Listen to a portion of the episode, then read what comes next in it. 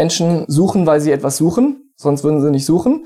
Und das ist für uns eine wertvolle Information. Was wird gesucht? Wann wird gesucht? Wo wird gesucht? Wie viel wird gesucht? Was wird äh, auch gekauft? Was wird, wenn das gesucht wird, was wird auch gesucht? Also zum Beispiel, um es auch so runterzubrechen. Hundeshampoo und dann Hundeshampoo trockene Haut. Ja, heißt, dass, da gibt es irgendwo ganz zielgerichtete Nachfragen ähm, von der Konsumentenseite und die versuchen wir dann zielgerichtet zu beantworten, eben mit dem Produkt und der Antwort darauf. Das ist der eine große Effekt, den wir, äh, für den wir dankbar sind. Der zweite ist aber auch dann in der Ware letztlich physisch. Das heißt, wenn wir wissen, wann wird wo was gesucht, können wir auch so aussteuern. Mhm. Wir können also genau sehen, wann geht jetzt die Moskitosaison los ähm, und wann hört sie auf, wann ähm, geht die Skiwachs-Saison los und wann hört sie wo auf. Und das ist ganz dankbar für unsere Supply Chain in der Aussteuerung. Moin Moin und herzlich willkommen zum Bisfluencer Podcast. Hier erfahren Sie in Gesprächen mit den erfolgreichsten Persönlichkeiten, wie sie es geschafft haben, Business Influencer zu werden.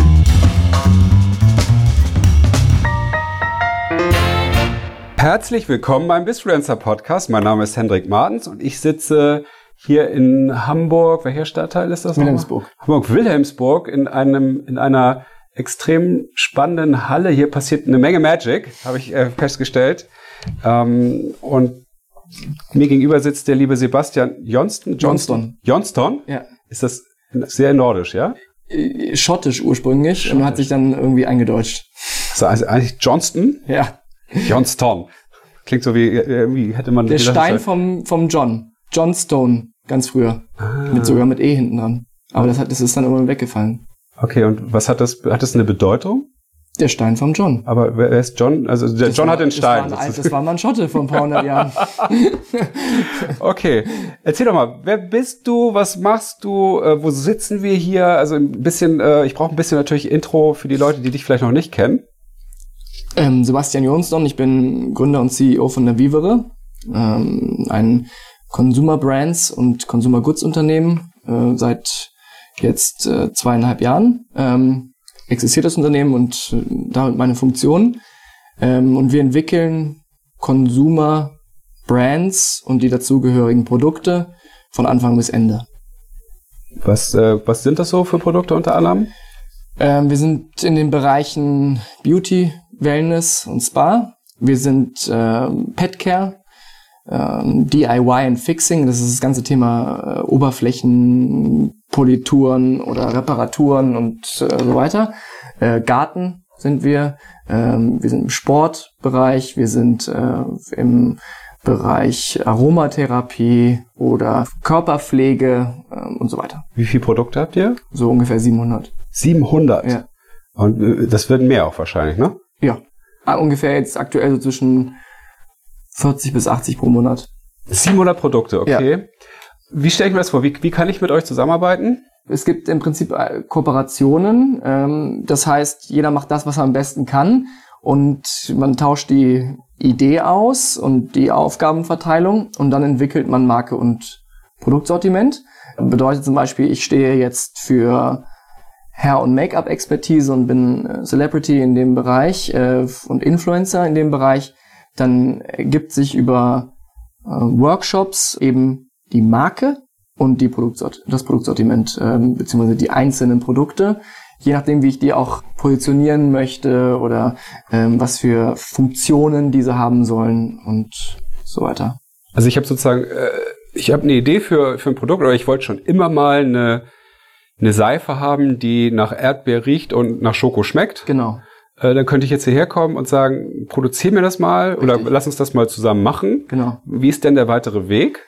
Ähm, wir helfen uns da erstmal gegenseitig mit Daten und Insights. Also möchten Konsumenten das weltweit, äh, wie viel, wann, äh, in welcher Stückzahl, äh, vielleicht auch in welchen auch Ausprägungen, also Erdbeerduft oder doch Vanilleduft. Ähm, dann äh, wird erarbeitet, Marke und deren Tonalität und Story und äh, Positionierung ähm, und für was sie steht. Dann wird da unten drunter entwickelt gemeinsam äh, das Sortiment. Dann äh, wird äh, Research gemacht, also richtig R&D, wie sehen die Formeln aus, wie kann ich Compliance und Safety sicherstellen, das heißt das ganze Thema ähm, Sicherheit, Verkehrsfähigkeit und so weiter. Ähm, dann wird irgendwann freigegeben, produziert, dann wird international vermarktet über online oder indirekt über Retail und Stores oder ähm, über Social Commerce und eben in dieser Zusammenarbeit. Das heißt, äh, jeder macht das, was er am besten kann. Das klingt aber nach einer Menge Arbeit auch. Ist es, aber von den Prozessen und den, den Projekt-Workflows ist es immer vergleichbar. Sehr. Mhm. Funktioniert auch immer auf der gleichen letztlich äh, Value Chain. Das heißt, ähm, wir bilden ja auch alles in-house ab. Man kann so einen Prozess, den nennen wir vom Zero to Hero, ähm, relativ schnell und effizient durchziehen, auch mit wenig Risiko. Ähm, das ist schnell? Wir brauchen so acht Wochen, acht bis zehn Wochen. Dann ist das Produkt ja. bestellbar online ja. oder im Shelf oder wo auch ja. immer. Ja. Ultra krass. Ähm, das ist im Prinzip Software gesteuert oder optimiert. Ähm, das ist teilweise auch automatisiert und wir haben auch alle Funktionen oder, oder Expertisen in-house. Also wenn man entweder einen Biologen oder Mediziner sprechen möchte, dann machen wir das. Oder wenn der Produktdesigner ähm, Design machen soll, dann geht das relativ schnell, weil wir eben One-Stop-Shop sein wollen mhm. und sind. Das macht Wege kürzer und Zeiten kürzer. Das habe ich auch, glaube ich, so am Anfang ein bisschen verstanden. Euer USP ist ja auch tatsächlich, dass ihr data-driven seid. Ja. Ne? Also das ist sozusagen das was man ja eher aus anderen Bereichen ja. äh, der Startup-Welt kennt, Data-Driven, dass, äh, dass ihr sagt, okay, ihr guckt mhm. im Internet, was äh, für Produkte, also ist ja on demand hat er ja. ja durch eine völlig neue Bedeutung ja Was, was wird gesucht? Ja. Ähm, und äh, das ist immer äh, letztlich logisch, weil Menschen suchen, weil sie etwas suchen, sonst würden sie nicht suchen. Und das ist für uns eine wertvolle Information, was wird gesucht, wann wird gesucht, wo wird gesucht, wie viel wird gesucht, was wird äh, auch gekauft, was wird, wenn das gesucht wird, was wird auch gesucht. Also zum Beispiel, um es auch so runterzubrechen, Hundeshampoo und dann Hundeshampoo trockene Haut. Ja, heißt, dass, da gibt es irgendwo ganz zielgerichtete Nachfragen ähm, von der Konsumentenseite und die versuchen wir dann zielgerichtet zu beantworten, eben mit dem Produkt und der Antwort darauf. Das ist der eine große Effekt, den wir, äh, für den wir dankbar sind. Der zweite ist aber auch dann in der Ware letztlich physisch. Das heißt, wenn wir wissen, wann wird wo was gesucht, können wir auch so aussteuern.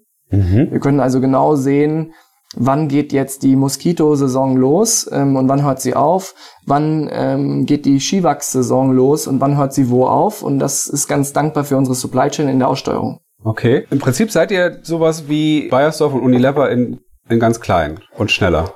Ja, und agil vielleicht, ja. Und lean. Wir machen sehr wenig indirekt, alles in-house. Wir arbeiten wenig jetzt oder sind wenig angewiesen auf externe Partner und das wollen wir uns äh, auch bewahren, weil nur so kann man auch unseres Erachtens die Produktexpertise behalten oder oder erwerben. Ähm, so kann man auch äh, Risiken reduzieren. Das ist ein bisschen vielleicht auch so eine Strategie, wie sie Apple immer verfolgt hat. Äh, eben dieses abgeschlossene System, finde ich jetzt fast ein bisschen negativen Begriff, aber zumindest die Kontrolle zu haben über alle Wertschöpfungsschritte in der Kette. Ja. Weil da wollen wir nicht unbedingt äh, Risiken oder Abhängigkeiten aufbauen. Was war so deine Vision, das hier aufzubauen? Wir haben einmal den Anspruch, äh, cruelty-free, vegan, Non-GMO, no microplastics, no mineral oils, recycled, recyclable, reusable packaging und no bullshit. Ähm, safe and compliant. Das sind so die Grundanforderungen an die ganze Company, ähm, an, an jedes Produkt, inklusive Zero Footprint. Und dann alles als Plattformlogik gedacht. Das heißt, wir sind nur Plattform, in Anführungsstrichen, und auf diese gibt man dann To-Dos, so ungefähr, oder Ideen oder Möglichkeiten und die Plattform kann das realisieren. Das ist das, was äh, auch jetzt schon möglich ist, ganz gut. Und äh, wie immer uns äh, so vorgestellt haben, vielleicht nicht von Anfang an in der Konsequenz, aber mh, das war die Vision und haben wir immer mehr umgesetzen können. Also die, die Idee war sozusagen irgendwie, wie schaffen wir es, nachhaltig bessere Produkte zu entwickeln, die eben all diesen äh, Faktoren gerecht werden, die du gerade genannt hast. Also seid ihr von da gekommen oder hast du einfach gesagt, es gibt viel zu wenig Produkte, die ich mir sonst im täglichen Leben kaufe, wo die das erfüllen? Oder saßt ihr einfach mal zusammen und gesagt, wir, wir machen jetzt unsere eigene Produktion auf? Da kamen wir gezwungenermaßen zu. Wir hatten die Daten oder äh, können die jeden Tag generieren und dann war ja die Frage, wie kriegen wir die abgearbeitet? Das sind unsere Hausaufgaben und wie können wir das mit einer größtmöglichen Skalierbarkeit und Qualität sicherstellen. Haben dann gezwungenermaßen gesagt, wir müssen in die Wertschöpfungskette integrieren, eigene Produktion aufbauen, eigene Safety und Compliance und so weiter, sonst wären wir ja abhängig. Mhm. Und könnten aber auch nicht vielleicht so gut ähm, Qualität steuern oder Preispunkte und so weiter. Es war dann peu à peu eben dieser Aufbau der Plattform. Man hat dort Hardware-Komponentenanforderungen genauso wie Software-Komponentenanforderungen, genauso wie Team und Expertisen. Die müssten, müssen, müssen ja sehr äh, breit angelegt sein. Und das haben wir Zeit für gebraucht, gebe ich ganz offen zu, ja. Ja, aber so viel kann es ja nicht gewesen sein. Gibt's ja erst seit zweieinhalb Jahren. Ja, wir haben gestartet äh, im, also wirklich so operativ mit der Company im Dezember 2017. Ja. Aber deine Historie, wenn ich sie jetzt ja so auf LinkedIn gesehen habe, du kommst aber gar nicht aus diesem Bereich, also aus diesem FMCG, Pflegeprodukte und so weiter, oder hast du da ähm, auch eine Historie irgendwie? Nee, ich habe vorher äh, B2B Software Service gemacht, dann davor ähm, Mobile Commerce, ähm, davor mal für einen Verlag gearbeitet, davor Social gemacht äh, und auch studiert noch, dann zwischenzeitlich auch Venture Capital gearbeitet in dem Bereich. Und dann war es eigentlich eben dieser Moment, wo wir diese Daten hatten oder haben und gesehen haben, ups, da ist riesen Nachfrage in vielen, vielen Bereichen, aber nicht zwingend Angebot oder richtig positioniertes Angebot oder auch ja letztlich wenig Wettbewerb. Mhm. Und dann haben wir gesagt, müssen wir da rein. Was sicherlich auch kam, wir hatten eine gewisse E-Commerce-Expertise und waren auch, hatten natürlich auch eine Affinität zu Online-Software, gar nicht so unbedingt jetzt zu Handel oder stationärem Handel, aber es ist ja immer letztlich auch der, der Brückenschlag. Du, du machst ja E-Commerce oder Online, um oftmals, nicht immer, physische Produkte zu verkaufen. Und das mussten wir eben dann machen, eben beide Welten zusammenbringen. Klar, man kann auch Virtual Goods oder Digital Goods verkaufen, oder Content, aber da gibt's ja den Ozean, der sicherlich riesengroß ist an physischen Produkten und da sind wir eben. Ich finde es sehr disruptiv ja auch irgendwie, wenn ich überlege, wie bis jetzt die Pflegeprodukte, Beautyprodukte, mhm. Äh, Öle und was es da mhm. alles gibt, werden von einigen wenigen Konzernen mhm. irgendwie mhm. dominiert oder hergestellt mhm. und verkauft, die eben Produktzyklen von mehreren Jahren haben, mhm. bis so eine Entwicklung äh, fertig ist. Und ihr sagt, ihr macht das in acht Wochen. Mhm. Und ich kann mein eigenes Label draufkleben. Mhm. Ich kann es über meine Kanäle verkaufen. Oder ihr sorgt vielleicht auch dafür, dass das vielleicht auch bei Rossmann gelistet mhm. wird oder mhm. sowas, wenn ich das richtig mhm. verstehe. Und ihr kümmert euch drum, wenn es irgendwie doch Ärger mit dem Produkt gibt. Das ist ja, ihr leistet ja eben das, was Konzerne leisten, die hier äh, Zehntausende, Hunderttausende Beschäftigte haben. Macht Ihnen das Angst eigentlich? Ich finde den Austausch sehr gut. Ähm, dachte, ja. Sind das auch Kunden von euch? Ja. Okay, also wir haben, wir haben diese ähm, Aufteilung, dass wir eben eigene Marken machen und dann Marken in Kooperation. Jeder macht das, was er am besten kann. Und das ist mit Startups, mit Konzernen, äh, Celebrities und Influencern. Mhm. Weil das, die, die Thematik ist immer gegeben. Es gibt Synergiepotenziale, die sind meistens auch größer als das Wettbewerbsverhältnis oder das potenzielle Wettbewerbsverhältnis. Und es ist ja auch so, dass Expertise ist schwierig aufzubauen und gerade deswegen unter Umständen schnell komplementär, wenn ich mich zusammentue mit jemand anderen. Und wir kommen eben aus der, also jetzt wenn wir mal das, das Thema Celebrity und Influencer nehmen, wir kommen irgendwo aus, der aus der Expertise Produkt, physisches Produkt und Marke zu bauen, inklusive dann den da ranhängenden Wertschöpfungsstufen, also Vertrieb, Logistik und so weiter. Und sie oder er als Celebrity oder Influencer kommt vielleicht eher aus dieser Medienexpertise oder Reichweite oder Community und das ist super komplementär. Gerade um schöne Geschichten und Produkte zu bauen und hat auch lustigerweise absolut die allerhöchste Wertschöpfungsfähigkeit oder Potenzial. Wenn man sich die, zum Beispiel die Consumer Brands und Products der letzten drei, vier Jahre anguckt, die schnellst gewachsenen und absolut mit dem höchsten Wert, also in, in dieser Kürze der Zeit, die sie erzielt haben als Brand Equities beziehungsweise Unternehmen, war kamen entstanden ehrlicher erstens aus der Kooperation und gerade Celebrity mit Partner. Und das finden wir sehr spannend. Mhm. Gibt es in den USA Riesenbeispiele.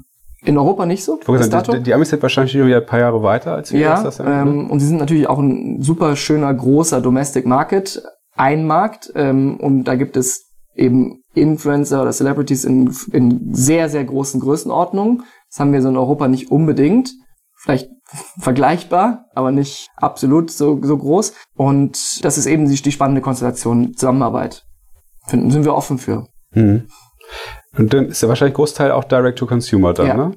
Wir machen alles, also Multi-Channel von Direct-to-Consumer to Wholesale und Distribution können wir abbilden und auch beides hinstellen. Also das heißt entweder eigene Stores, also E-Commerce-Stores, äh, Social Commerce, wir können Listungen machen global, ähm, wir können aber auch mit Retail äh, dann in die Koop gehen, beziehungsweise in, die, in das Wholesale Agreement. Ihr seid sowas wie das Gym-Duo der der Produktwelt. Irgendwie so ein ja, also, das ist ein ganz guter Vergleich, ja. Ähm, es ist auch immer so ähm, Konzeptionierung und Spezifikation. Wenn man den, wenn man den Prozess irgendwo einmal sauber raus hat, kommt da entweder eine schöne Webseite raus oder ein schönes Produkt. Ist ja recht vergleichbar. Äh, und das baut man eben gemeinsam äh, und setzt es um. Das ist echt äh, ja, ich, ich, ich, kann, ich kannte bisher noch kein, kein Unternehmen in Deutschland, was das so macht wie ihr. Deswegen bin ich ja so, äh, auch äh, bin ich dir auf den Sack gegangen, dass ich unbedingt mit dir sprechen möchte. Weil äh, das ist ja Bisfluencing. Also ich finde, mhm. das, das beeinflusst nachhaltig meine These zumindest, dass das, das Geschäft, wie, wie es endlich im Moment funktioniert. Irgendwo wird irgendwas äh, mhm. kreiert, produziert und in Regal gestellt und Werbung drauf gemacht mhm. und dann wird's verkauft. Das ist ja, ja jetzt, davon leben viele große Industrien. Und jetzt kommt ihr und sagt, ja, in acht Wochen machen wir in Stückzahlen von, ich hab, was hatte dein Kollege, glaube ich, gesagt, von 3000 bis 3 Millionen, mhm. äh, stellt ihr, stellt ihr mir das ja hin. Ja. Irgendwie. Äh, das ist halt, und ich kann es selber verkaufen, ihr kümmert euch drum. Äh, das ist ja so, es war bis vor kurzem für mich in meiner Welt noch undenkbar. Und es hat mich immer genervt, dass ja. das nicht geht. Ja. Weil ich, ich saß auch mal irgendwie als Berater bei, bei großen Unternehmen und dann haben wir neue Produkte uns ausgedacht. Mhm. Ich werde es nie vergessen. Und dann habe ich dann gefragt, als wir fertig waren mit diesem super kreativen Workshop, wann ist denn das jetzt? Es ist ja super spannend. Ich war auch total angezählt, mhm. weil ich durfte so den Digitalteil mit beispielsweise mhm. Social Media, Influencer-Kram, mhm. so mir so Talents überlegen, mit denen man das dann ja auch machen könnte. Und sagte sie, ja, in drei Jahren mhm. setze ich das irgendwo zu. War ich denn dann hier? Mhm. Weil in drei Jahren ist ja digital, das sind ja 30 Jahre, mhm. da gibt's ja gar keinen Influencer mehr, der ja. vielleicht dann da passt und die hat bis dahin dann ein Kind gekriegt oder ist halt völlig anders drauf. Ja. Du, Leute, das geht doch gar nicht. Und dann sagt die aber auch allen erst, es geht bei uns aber logistisch, technisch geht es mhm. gar nicht anders, mhm. weil diese Strukturen einfach nicht dafür da sind. Mhm. Das ist ja eigentlich eine Lücke, die schon lange groß geklafft hat, wo ihr jetzt sozusagen drin hängt. Gibt es da eigentlich noch Konkurrenten hier in, in, in Europa oder seid ihr da so? Nicht, dass wir wüssten. Wir wirklich, also dieses äh, Wettbewerbsumfeld finden wir nicht bis dato, äh, die so aufgestellt sind wie wir. Nicht mal vergleichbar. Es gibt sicherlich noch mal sehr, sehr viele, die in einzelnen Bereichen wesentlich besser sind als wir. Und gerade da wollen wir dann kooperieren. Mhm. Aber ähm, jetzt dieses One-Stop-Shop-Strategie hat keiner. Ähm, zumindest nach meinem oder unserem Kenntnisstand. Ähm, haben wir auch schon mal so bestätigt bekommen von externen. Und wir haben uns ja fast sogar insgesamt von dem Thema ein bisschen abhängig gemacht oder, oder wir sind uns da als Europa fast ein bisschen falsch aufgestellt. Ähm, wir haben ja für viele Produktsparten beispielsweise China als verlängerte Werkbank benutzt ähm, über jetzt 20 Jahre. Mhm. Ähm, und wenn ich jetzt zum Beispiel ein Unternehmen bin im Consumer Electronics Bereich, dann kriege ich dafür aktuell die Quittung, weil man hat sich von einer Supply Chain abhängig gemacht. Die war vielleicht auch günstiger. Qualitativ weiß ich nicht, ob es jetzt besser oder schlechter war.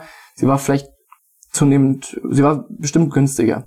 Zeitweilig. Wenn ich mich davon aber abhängig gemacht habe und so für Milliarden eine elektrische Zahnbürste für einen hohen Preispunkt in Europa oder in den USA verkauft habe. Und mich dann jetzt irgendwann wundere, vielleicht so die letzten drei bis fünf Jahre, dass meine verlängerte Werkbank, die ich in China habe oder hatte, sich irgendwann überlegt, ich mache das Geschäft einfach selber in Europa oder wo auch immer. Eigentlich brauche ich mich nicht wundern, weil das Internet ermöglicht das. Ähm, es ist cutting out of the middleman ähm, absolut nachvollziehbar. Die Wertschöpfungsketten verschieben sich und, und verändern sich total. Und das haben wir, befürchte ich, so ein bisschen ähm, antizipiert und uns dafür versucht, dann richtig aufzustellen äh, mit unserer Strategie und eben unserer Aufstellung. Und das Phänomen ist also, möchte ich sagen, fast ein bisschen größer als, äh, dass es jetzt nur irgendwie hier, was uns anbetrifft, beleuchtet werden sollte, sondern es ist eine größere Konstellation. Consumer Electronics ist ein Beispiel. Ähm, Fashion, ja. Es gibt keine deutsche Fashion-Industrie mehr, sondern es wird woanders produziert, es wird ausgenutzt, günstige Preiskonstellationen, äh, was ich auch nicht unbedingt erstrebenswert finde. Aber irgendwann fällt einem das auf die Füße. Ihr produziert ja komplett in Deutschland alles, ja. ne? Also alles hier unter uns ja. direkt sozusagen. Ja. Hausiert ihr auch damit? Also legt ihr das auch vorne ran, so Made in Germany eigentlich?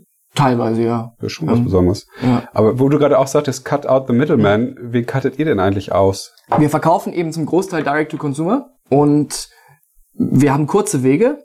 Äh, das ist logisch, wenn man in Hamburg sitzt und irgendwo relativ logistiknah sogar ist, dann hat man kurze Wege.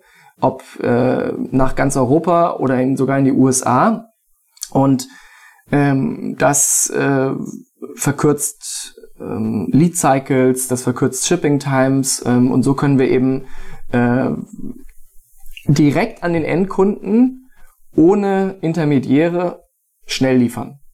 Mhm. Und so cutten wir aus, äh, vielleicht mal auch einen Handel oder äh, irgendwie, ja, irgendwo, ähm, wir gewinnen Marge auch ehrlicherweise dazu. Ja. Weil Direct to Consumer ist äh, margenstark ähm, und eben effizient, wenn man es so bezeichnen kann.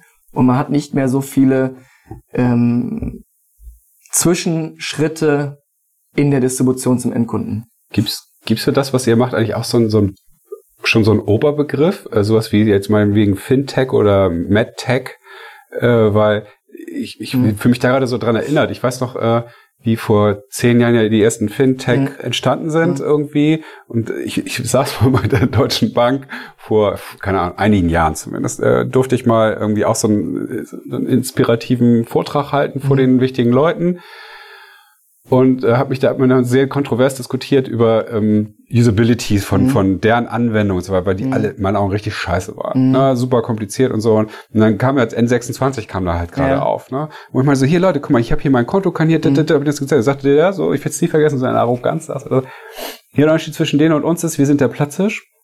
Und die nehmen uns 0,001 Prozent der Kunden weg. Mhm. Wie sieht die Welt heute aus? Mhm. Das ist ja nicht nur N26. Wie viele sind da? Ich mhm. möchte mal, ich, keine Ahnung, wie viel Prozent es heute sind, aber es mhm. ist schon, glaube ich, so viel, dass sich die großen Unternehmen ja wirklich jetzt bewegen und mhm. selber Startups gründen, die mhm. denen Konkurrenz oder die kaufen oder ähnliches. Also da seid ihr, in meinen Augen sind wir ja an einem ähnlichen Punkt. Mhm. Also ich glaube ja, jetzt sagt vielleicht sagen die Leute jetzt auch noch und arbeiten ja auch mit euch zusammen. Ja, das ist ja alles so klein, mhm. das tut uns ja jetzt noch nicht weh. Mhm. Aber solche Firmen wie ihr werden ja, ihr macht, ihr werdet ja Schule machen mit Sicherheit. Mhm. Da werden ja noch neue Firmen jetzt entstehen in vielleicht anderen Bereichen oder mhm. eben auch diese diese diese Art der Produktproduktion irgendwie mit aufnehmen. Mhm. Und ihr wächst ja auch wie bescheuert entsteht ja auch was völlig Neues in meinen Augen. Ja, es ist, ähm, sind eben Marktveränderungen und ähm, man sieht auch, dass Größe ist eigentlich konträr zu Agilität. Ähm, man kann sich nicht mehr unbedingt ver verbessern oder anpassen an Veränderungen. Selbst wenn man irgendwo Jahre oder Jahrzehnte Expertise in gewissen Märkten hat, ist es trotzdem schwierig, irgendwo sich Veränderungen anzupassen. Ich weiß nicht, es liegt vielleicht in der Psychologie des Menschen, äh, dass man irgendwo eine Art Trägheit hat oder so eine Art auch, äh, wie kann man sagen, Betriebsblindheit. Und dann hilft vielleicht nur noch die Kooperation oder Akquisition und so weiter. Also es gibt ja auch im, im ganz großen Kontext, da Beispiele für Coca-Cola beispielsweise, muss sich diesem Low-Sugar-Trend anpassen, der hoffentlich global stattfindet oder vermutlich und kriegt's aus der Kernorganisation und Bewegung und den eigenen Marken nicht unbedingt hin, dann, müssen, dann akquirieren sie oder gehen in die Kooperation. Völlig verständlich äh, und macht auch Sinn total für beide Seiten. Wir genießen manchmal auch diese Schönheit der grünen Wiese, auf der wir wachsen dürfen und äh, arbeiten dürfen und eben nicht so zu sehr eingefahren zu sein, sind aber trotzdem gleichzeitig äh, super offen und bereit dafür zu lernen von, von den etablierten, ganz großen oder von den äh, Jungen, die irgendwie eine, eine, Idee und Hypothese haben, die sie mit uns gemeinsam äh, validieren wollen und dann geht man gemeinsam in den Markt. Hast du Angst vor Größe? Nö. ja, also vor den negativen Effekten, die damit eintreten, ja. Dass man langsamer wird, zum Beispiel. Oder eben dieses Thema Politik auch immer größer wird. Heißt, es gibt irgendwo interne Konflikte, die eigentlich gar nicht produktiv sind in der Organisation und da wollen wir uns auch hoffentlich vor bewahren. Mhm. Das dachte ich ja gerade. Wie viele Leute seid ihr jetzt hier? Wir sind äh, ungefähr 50. Da ist ja noch eine Menge äh, Flexibilität drin. Mhm. Aber ich glaube, was du ja reingebracht hast in das ganze Konstrukt, ist ja eben dieses ganze Thema Lean Management, mhm.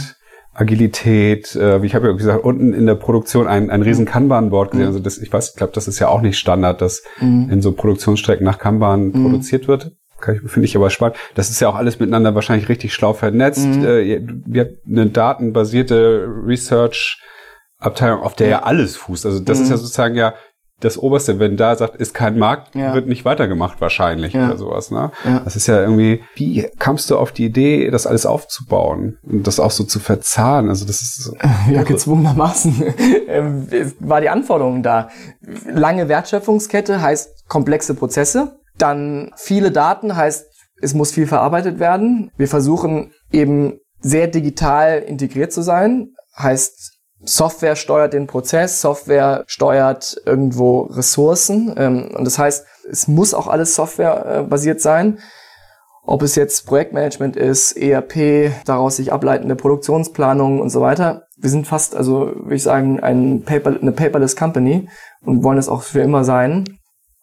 Abgesehen davon, dass es nachhaltiger ist. Äh, und das war sicherlich schwierig, weil es da nicht so wirklich Gelerntes gab. Wir konnten jetzt nicht unbedingt Software nehmen, die es gab, oder ähm, wir konnten auch nicht auf Prozesse zurückgreifen, die irgendwie schon irgendwo gelernt waren oder uns oder etabliert sind, sondern wir mussten das relativ äh, das ganze Stack äh, selber bauen. Nehmen natürlich dazu äh, existierende Software as a Service, die existiert und docken das alles an und können so relativ sehr gut dokumentiert und schnell Prozesse und Workflows abbilden, steuern, also Wareneinsätze, Working Capital zum Beispiel oder Produktionsläufe. Das ist hoffentlich effizient und jetzt auch immer mehr Basis für weiteren Wachstum.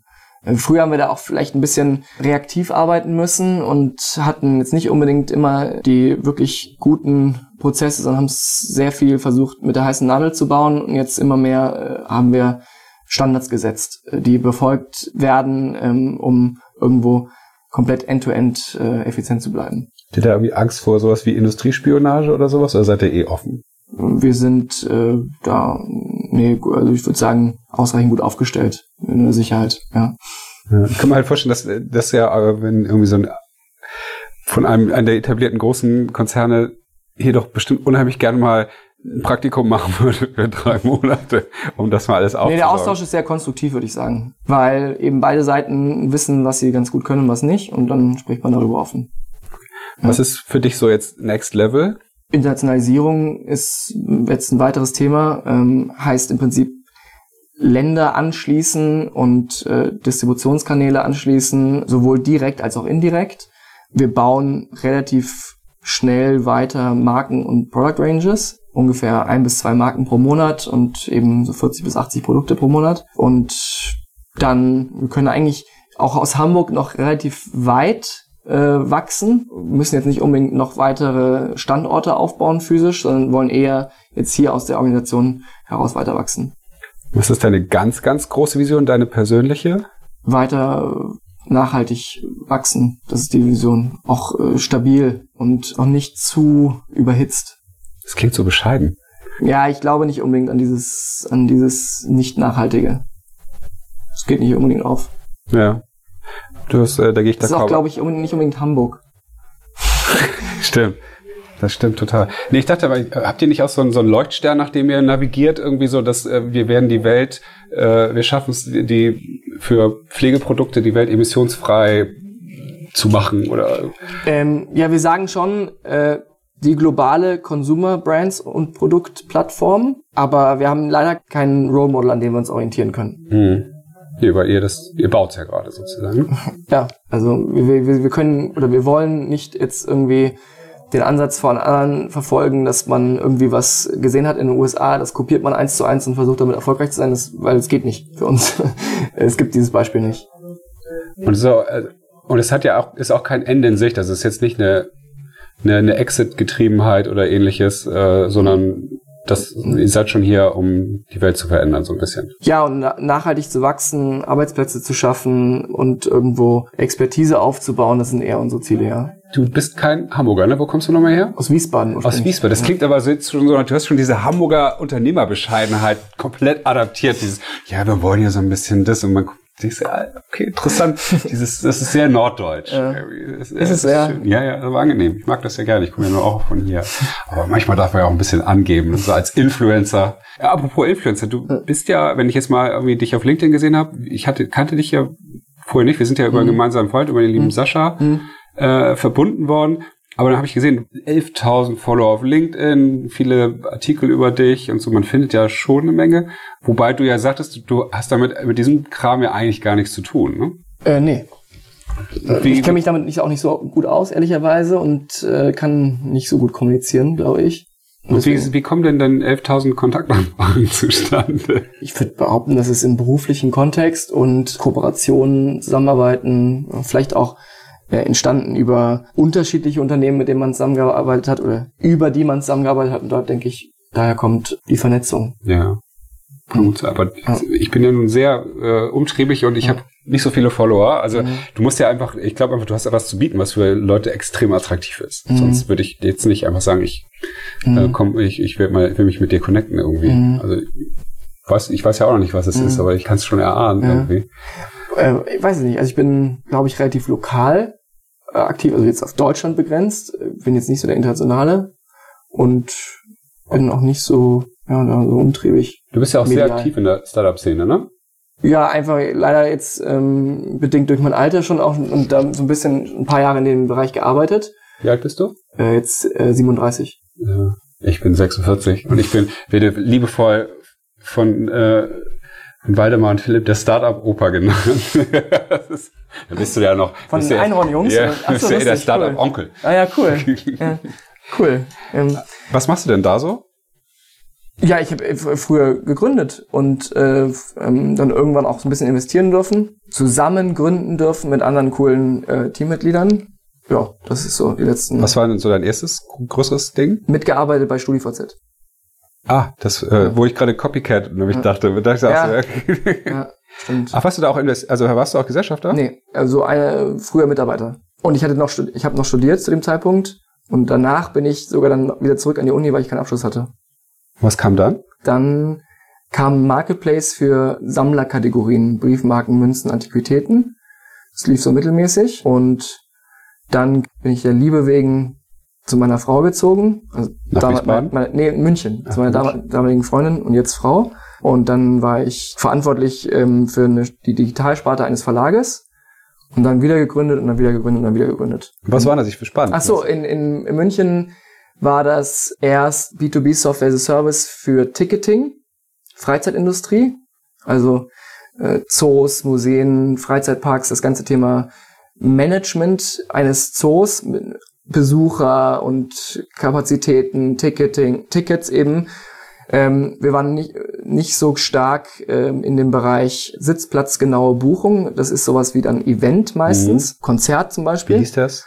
Weil da ist eben CTS Eventim so wahnsinnig Ja. stark seit, ich würde sagen jetzt 15 Jahren. ähm, und der Markt aber der Venues beziehungsweise der Freizeitanbieter ist ja meistens langfristig und da geht es um sowas wie Tageskarte Erwachsener. Also, Und das ist auch ein ganz anderer Markt als Mhm. der Eventmarkt und den haben wir eben ganz gut besetzt. Wie hieß der Laden? Regiondo. Ähm, das haben wir in Pro7 1. Okay, Gekauft, das war so der erste Exit sozusagen. Äh, ja, einer der ersten. Ja. Und dann? Mobile Commerce, ähm, Fashion Commerce und ähm, Amaze hieß die Company, er hat Zalando gekauft und dann ja immer weiter gegründet.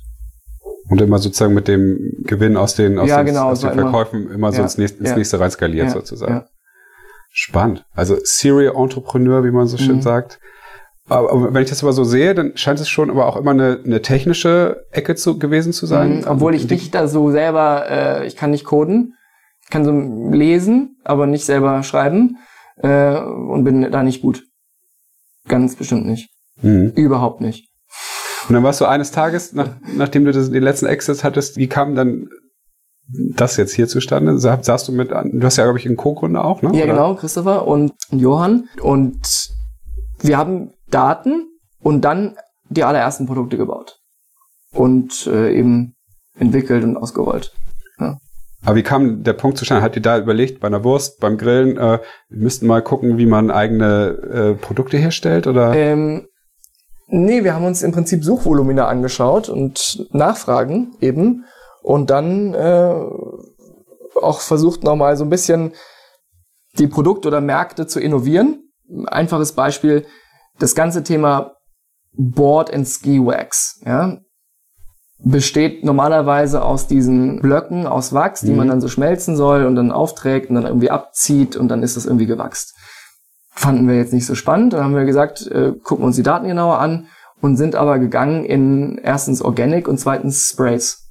Und dann haben wir irgendwie den Markt aufgebaut, weil er eben zum Sprühen ist es auch ein bisschen mehr convenient als ähm, als ein Block und äh, Verpackungsmüll ist auch sogar weniger. Dann, das fanden wir sicherlich auch spannend. Also irgendwie Daten zu haben und dann aber auch zu überlegen, wie kann man innerhalb von Produktkategorien anders und besser sein. Im Gartenkontext ist äh, das auch zum Beispiel der Fall. Es wird vorwiegend mit Giften gearbeitet. Gifte finden wir jetzt nicht so spannend, sondern wir gehen eher so Richtung die äh, Naturrezepte. Ja? Äh, wie hält sich eine Pflanze seit äh, Millionen von Jahren Schädlinge vom Leibe?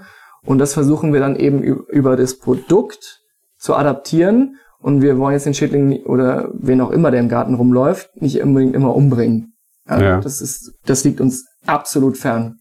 Und so versuchen wir sehr um die Ecke zu denken. Finde ich sehr schön. Was war denn euer erstes Produkt, das so auch so durch die Decke gegangen ist? Ähm, Fingernägel kauen aufhören. ja. oh, großes Thema. Ja. Was, was ist daraus entstanden? Ein Bio-Bitter-Aroma und eben ein, ein sehr bitteres Thema für die Fingernägel, was ähm, so mir das Thema abgewöhnt, dass ich damit aufhöre. Hast du das aus eigenem Bedürfnis? Äh, Äh, auch, ja. Das- und vor allem die Daten, ja. Äh, wir haben gesehen, ein Riesenthema und dann eben gemacht.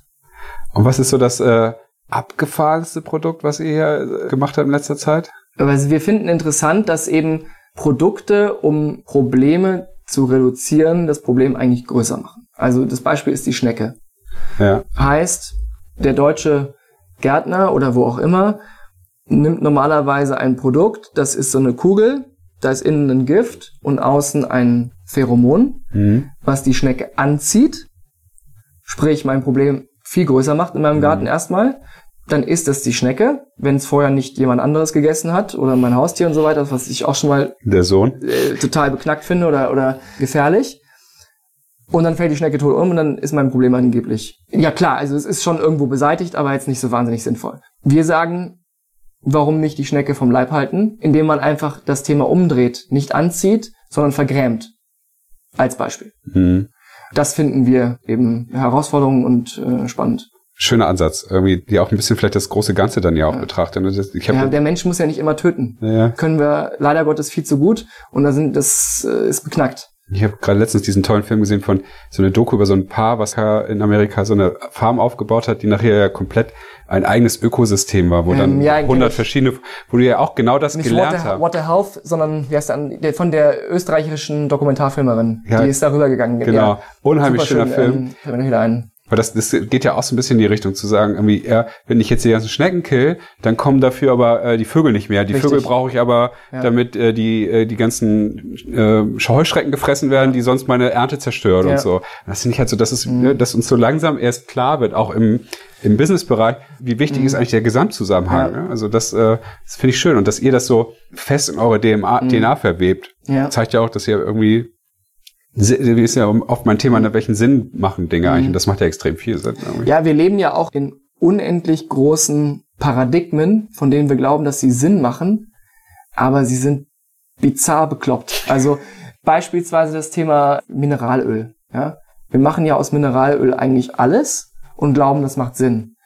Weiß ich nicht, ob das so nachhaltig äh, schlau ist. Ähm, oder wir fischen die Weltmeere leer und wundern uns, wenn sie leer sind, dass sie leer sind. Mhm. Ist ja jetzt nicht so wahnsinnig komplex, dieses Problem zu erkennen und trotzdem reagieren wir überhaupt nicht. Und das ist schon traurig eigentlich. Ja, aber dann seid ihr jetzt ja dran, sozusagen ein neues Bewusstsein zu schaffen durch die Art, wie ihr arbeitet, aber auch durch die Produkte, die ihr schafft. Und ja, ja, da müssen wir aber auch immer täglich besser werden und immer gucken, was ist nachhaltig genug, was ist nicht effizient genug oder mm, was ist auch Bullshit und muss weg. Und dann sagen wir, das muss weg. Ja. Beispielsweise auch so Kartonage. Die einfachsten Beispiele, Kartonage in Deutschland. Was drehen wir am Tag an Millionen von Kartonagen? Mhm. Ohne irgendein effizientes, wie kann man sagen, äh, Wiederverwendungsprinzip. Es wird einfach stumpf mit Kartons gearbeitet und immer Kartons, also nicht gedreht, sondern genutzt, genutzt, genutzt, genutzt, vernichtet, aufbereitet und so weiter. Das ist extrem ineffizient. Also der Wasserverbrauch, Chlor, äh, Energie, weil wir irgendwie den ganzen Tag irgendwie Kartons eigentlich kaputt machen und dann irgendwie neu machen. Macht ihr das anders? Ja, wir wiederverwenden Kartons, wollen das, äh, abgesehen davon, dass es effizienter ist. Und wir wollen eigentlich Richtung Umlauf-Packaging. Ähm, also das ist ja dann für außen. Äh, heißt, der Karton, erstmal kommt er schon mal weg, wenn wir ihn nicht brauchen. Ja. Also das, wenn es zum Beispiel so ein Schmuckkarton ist, der jetzt nicht unbedingt notwendig ist, dann lassen wir ihn sehr gerne weg. Und zweitens ist die äh, Notwendigkeit immer wieder zu verwenden und eben auch beispielsweise, also einfach Kartonmüll absolut zu reduzieren. Ich gucke ja berufsbedingt mindestens eine Stunde am Tag YouTube. Ja. Und da äh, wurde mir irgendwie ein schöner, schöner YouTube-Ad gerade ausgespielt, wo ich eigentlich erst genervt war, den ich wegklicken wollte. Da stand nämlich so ein junger Startup-Typ, ja. die irgendwie so Kartons bauen, die sozusagen unendlich wiederverwendbar mhm. sind, auch mit ganz viel Tech dran. Ich habe es nicht mhm. ganz kapiert. Mhm. Und da dachte ich auch so, jetzt sag ich so, das, was ist denn das für ein dober Sales-Pitch? Mhm. Aber wie viel Sinn macht der? Habe ich mich dann auch gedacht. Das ist ja eigentlich auch so naheliegend. Mhm. Das, es gibt hier, die Kartons haben doch jetzt eh schon Normgrößen ja. und so weiter. Warum macht man da nicht einen, der nicht einmal verwendbar ist, sondern mhm. tausend oder zehntausendmal verwendbar ist. Der ist dann auch trackbar und alles. Ja. Das ist so naheliegend, ne? Aber oder auch gerade, wenn es so E-Commerce-Kategorien gibt, wo es so sehr hohe Return-Quoten gibt, also Fashion beispielsweise. Man könnte ja einfach auch das Packaging, was eben wiederverwendbar ist, letztlich zurückschicken oder auch mehrere meiner letzten Orders bei dem und dem und dem und dem, im Zweifel bei dem gleichen. Das staut sich ja so. Also entweder ich schmeiße es andauernd weg oder ich sammle es und mhm. schicke es mit einem Mal zurück ja. und alle haben eigentlich was davon was. Ähm, aber irgendwie wird's, kommt keiner auf die Idee. Ist eigentlich traurig. Müssen wir ran. Sebastian, vielen Dank. Tausend Dank dir. Äh, hat mich sehr geflasht, sehr nachdenklich gemacht und wenn, wenn ich jetzt nicht äh, selber so happy wäre in meinem Job, würde ich hier sofort anfangen wollen zu arbeiten. Ja, wir wünschen uns äh, coole Leute, mit denen wir zusammenarbeiten dürfen, coole Partner. Da sind wir super offen für. Genau, ich glaube, da wird sich, äh, wird sich noch viel ergeben. Ich, ich bin mir auch relativ sicher, dass nach diesem Podcast der eine oder andere mit Sicherheit sich auch nochmal bei euch melden wird. Ich finde es ganz großartig, was ihr macht. Und ich drücke euch sehr, sehr stark die Daumen, dass ihr weiterhin so erfolgreich vielleicht nicht zu groß werdet, damit ihr hier so agil und schnell bleibt. Wird euch sehr genau beobachten, wo die Reise hingeht. Und äh, bedanke mich für deine Zeit. Und auch bei allen Zuhörern bedanke ich mich, dass ihr bis zum Ende drangeblieben seid. Bitte kommentiert diesen Podcast, liked ihn und was man da alles so machen kann, weil das hilft uns immer viel. Und äh, geht mal bei Sebastian auf sein LinkedIn-Profil und guckt mal, was er alles gemacht hat. Das ist wirklich sehr abgefahren. Und äh, wenn ihr Bock habt auf Business, dürft ihr ihn bestimmt anschreiben, schätze ich mal. Sitzt und nickt sehr. Danke euch. also bis bald, auf Wiederhören. Ciao, ciao. Tschüss.